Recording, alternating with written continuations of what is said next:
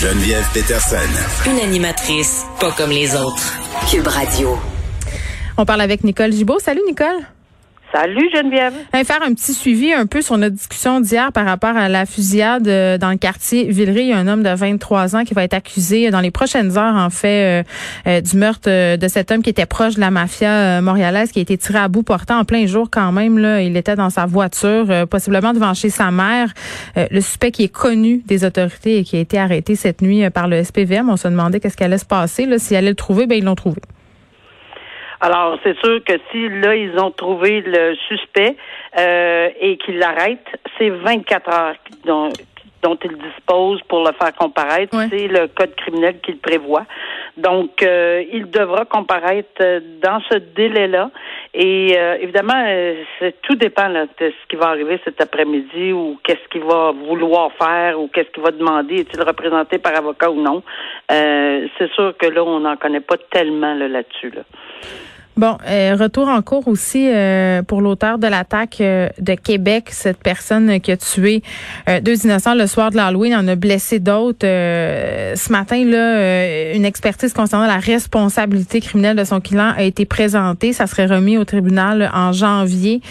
cet homme-là, on en a parlé souvent, Nicole, et on a parlé aussi du fait que peut-être qu'il serait reconnu non criminellement responsable pour des causes de santé mentale. Oui, et c'est évident que dans les conditions qu'on connaît, dans lesquelles ça s'est passé, là, euh, on, on en avait parlé. Euh, et je suis pas surprise du tout, du tout que ça se rende jusque-là. Et là, ben, il y avait deux choses. L'aptitude, c'était important pour savoir s'il était capable d'informer son procureur et, et, de comprendre ce qui se mhm. passait.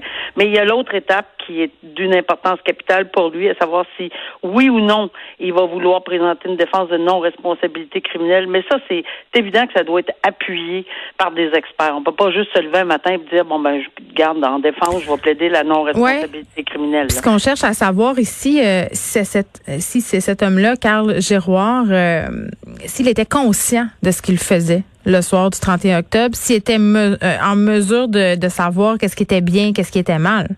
Oui, puis c'est tout est en lien avec l'intention très spécifique de tuer euh, et, et, de comprendre qu'il le faisait, parce que pour un meurtre prémédité, euh, ou un meurtre deuxième degré, c'est la même chose. Là.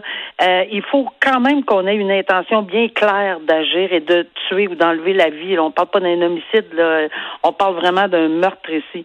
Alors et aussi des euh, tentatives de meurtre. Alors ça prend une intention claire. Alors quelle était, qu'est-ce qui se passait dans sa tête à ce moment-là? C'est mm. là que l'intention. Il n'y a pas de science euh, exacte sur l'intention, mais, mais qu'on a, mais on peut certainement savoir avec le background, si on me permet l'expression, mhm et les expertises qui vont avoir lieu présentement. Je pense que c'est important de comprendre que ces expertises-là, ils vont être faites probablement par un expert de la défense, mais ils vont sûrement être également faits par un expert de la couronne. Et souvent, ils se rejoignent, euh, se rejoignent dans, dans ceci, euh, mais des fois, on l'a vu dans des dossiers extrêmement médiatisés qui sont à l'opposé, et là, mm. ben, ça devient une bataille d'experts devant la justice. Et je sais pas si tu as vu, Nicole, l'une de ces victimes, là, un homme euh, assez jeune qui lui aurait pardonné. Ben écoute, moi j'ai vu ça euh, passer dans différents médias. Il a fait une vidéo euh, sur sa page Facebook de son lit d'hôpital où il a dit quelque chose qui m'a beaucoup frappé. Il a dit, et là je paraphrase, quelque chose comme euh, ce qui a foqué cette personne-là au point où il en est arrivé à poser des gestes comme ceux-ci, ça aurait pu me foquer moi aussi et ça aurait pu vous foquer vous aussi j'ai trouvé ça quand c'est rapide là, ça fait pas longtemps que ça s'est passé. Et cet homme-là en plus qui a pardonné à Carl Giroir, c'est un violoncelliste. Et ça se peut euh, qu'il puisse plus jamais jouer comme avant? Ben, c'est vraiment euh, quelque chose de voir ceci. C'est rare. Souvent, mm. on le voit à la fin, là, euh, des procédures quand on entend, parce que là, il, est pas, il ne sait pas ni ni la victime, euh, ne sait pas encore aujourd'hui s'il souffrait ou non d'une maladie, mais c'est sûr qu'il comprend que pousser à faire un geste comme ça, il y a quelque chose là, qui, entre les deux oreilles qui s'est passé de travers. Il y a, il y a, il y a mm. réellement euh, une situation tragique que la victime comprend. C'est l'empathie de cette victime-là qui s'oublie complètement elle-même, parce que tu l'as bien dit, ne pourra probablement plus jamais jouer. Oui. Il a perdu un euh, doigt. Et tu sais, c'est, c'est. Alors moi, euh, garde, bravo, euh, c'est quelque chose. Pas toutes les personnes. Moi, je l'ai vu là, souvent quand il y a des victimes qui venaient témoigner, mais c'est, c'est l'exception là. Et bon, il faut le noter. Puis c'est un très beau geste qu'il a fait. Euh, reparlons aussi du procès de Gilbert Rozon qui se poursuit. Sa version défierait la raison, selon la couronne, qui est même jusqu'à aller jusqu'à dire en fait que le témoignage de M. Roson était calqué euh, sur celui de la plaignante en tout point, soulevait un peu le ridicule de tout ça? Oui, mais euh, on s'attendait à ceci, parce que c'est évidemment, on a compris que c'est un, copier-coller de la mhm. version de la plaignante, mais à l'envers. Et, j'ai trouvé intéressant des deux côtés là. C'est évident que puis je me remettais à la place de la juge. Là, on, elle a entendu deux versions, mais seule elle est en mesure d'avoir vu et entendu et voir la réaction en salle de cours. Vous n'avez pas idée comment c'est important. La réaction. Comment ça? Explique-nous un peu.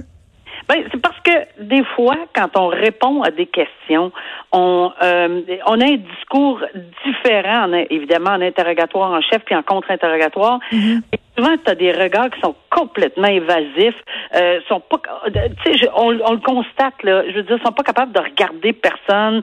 Euh, ils sont mal à l'aise. Il y a un comportement. Ça veut pas dire qu'ils sont coupables ou sont pas coupables à cause de ça. C'est pas ça que je veux dire.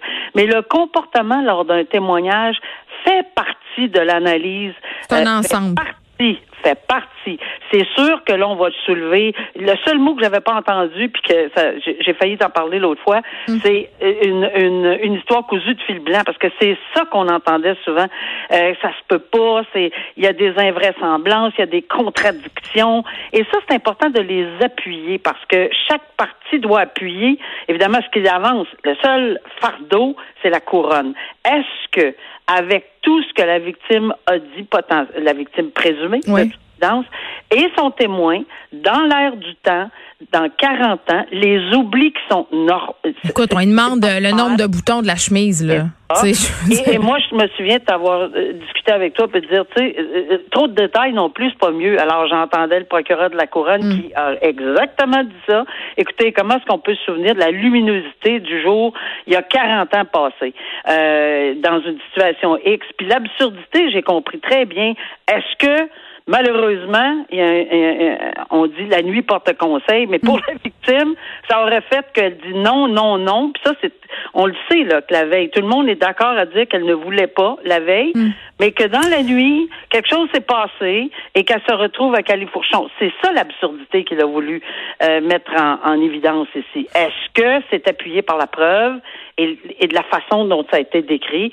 Ben ça, c'est seule la juge va être en mesure de le dire. Puis évidemment, et c'est hors de tout doute raisonnable. Faut jamais oublier ça. Je trouve ça quand même intéressant euh, que tu le soulignes, l'école, ce qui est avancé euh, par euh, l'avocat de M. Roson, c'est qu'elle est restée là, qu'elle a passé la nuit. Et ce que disait la couronne, c'est qu'on peut dire non le soir, se laisser faire sans consentir le lendemain. C'est la nature humaine. Parce qu'on est encore dans cette idée de bonne victime. Qu'est-ce qu'on aurait dû faire, pu faire? Et ça, à un moment donné je te cacherai tellement pas, je m'excuse de t'interrompre, je reste pas grand temps, là. Euh, je, je te cacherai pas que je l'ai entendu, euh, puis ça, je te parle il y a 20 ans, 20, 25 ans passés, mm. C'était ça qu'on disait. C'était le questionnement euh, qu'on faisait. Pourquoi vous n'êtes pas parti? Pourquoi vous n'êtes pas mm. débattu? Pourquoi vous n'avez pas fait ci? Pourquoi vous n'avez pas fait ça?